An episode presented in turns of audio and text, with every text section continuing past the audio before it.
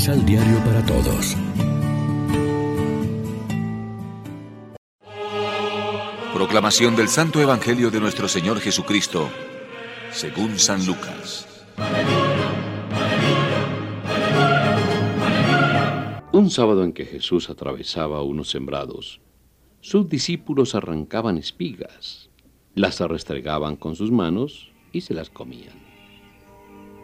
Al verlo, algunos fariseos les dijeron, ¿Por qué hacen ustedes lo que no está permitido hacer en día sábado?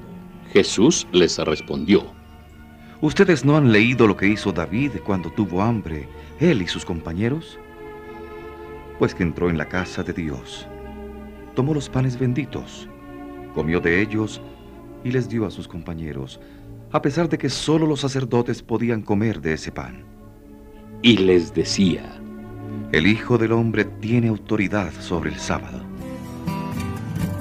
Lección Divina Amigos, ¿qué tal? Hoy es sábado 3 de septiembre. La iglesia se viste de blanco para celebrar la memoria del Papa y doctor de la iglesia, San Gregorio Magno. Y como siempre nos alimentamos con el pan de la palabra.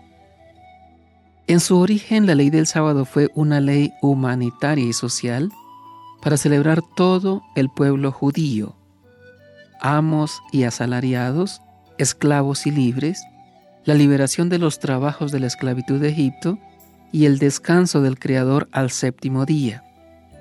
Pero los leguleyos la habían convertido en una ley de tiranía para el hombre que estaba prácticamente al servicio de la ley del sábado algo inadmisible según Jesús, que en el lugar paralelo de Marcos afirma rotundamente, el sábado se hizo para el hombre y no el hombre para el sábado. Sin duda, esto sonó a los puritanos como una blasfemia, una razón más para la condena capital que pronunciarán contra Jesús. El paso del sábado judío al domingo cristiano no se hizo de repente. Los primeros cristianos, aunque se reunían para la fracción del pan, en un principio observaron el sábado, pero poco a poco se fue relativizando su obligación hasta ser sustituido definitivamente por el día primero de la semana, es decir, el domingo, en el que resucitó el Señor. Ese día se reunían para celebrar la cena y la resurrección. Así lo hace constar San Justino mártir en su Apología, escrita más o menos hacia el año 150. La celebración del fin de semana en cristiano supone una liberación y una oportunidad. Liberados de la servidumbre del trabajo, podemos realizarnos humana y cristianamente, conviviendo con aquellos que amamos y que nos necesitan, fomentando la cultura y el ocio reparador y creativo y dedicando parte de nuestro tiempo al culto. Por desgracia, muchos entienden el descanso dominical como un cheque en blanco para el consumismo, el vicio y la orgía.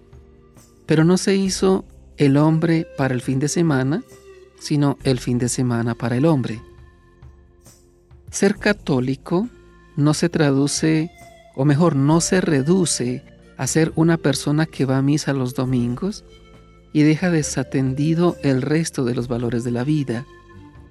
La fe cristiana no sacraliza parcelas estancas y reductos de tiempo, sino que es fe para todo el tiempo y lugar.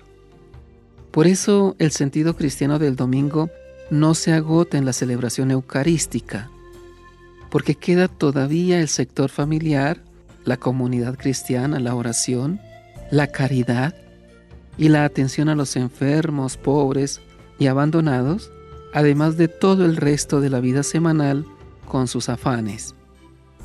Reflexionemos. ¿Qué importancia le damos a las cosas materiales?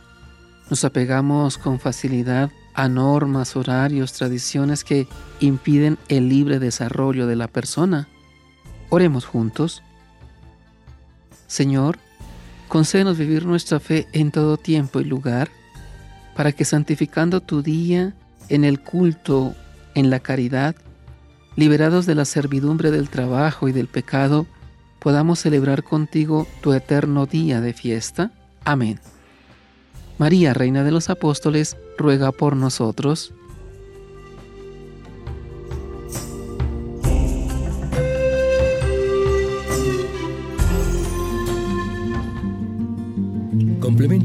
Pasos de la Alexio Divina adquiriendo el emisal Pan de la Palabra en Librería San Pablo o distribuidores.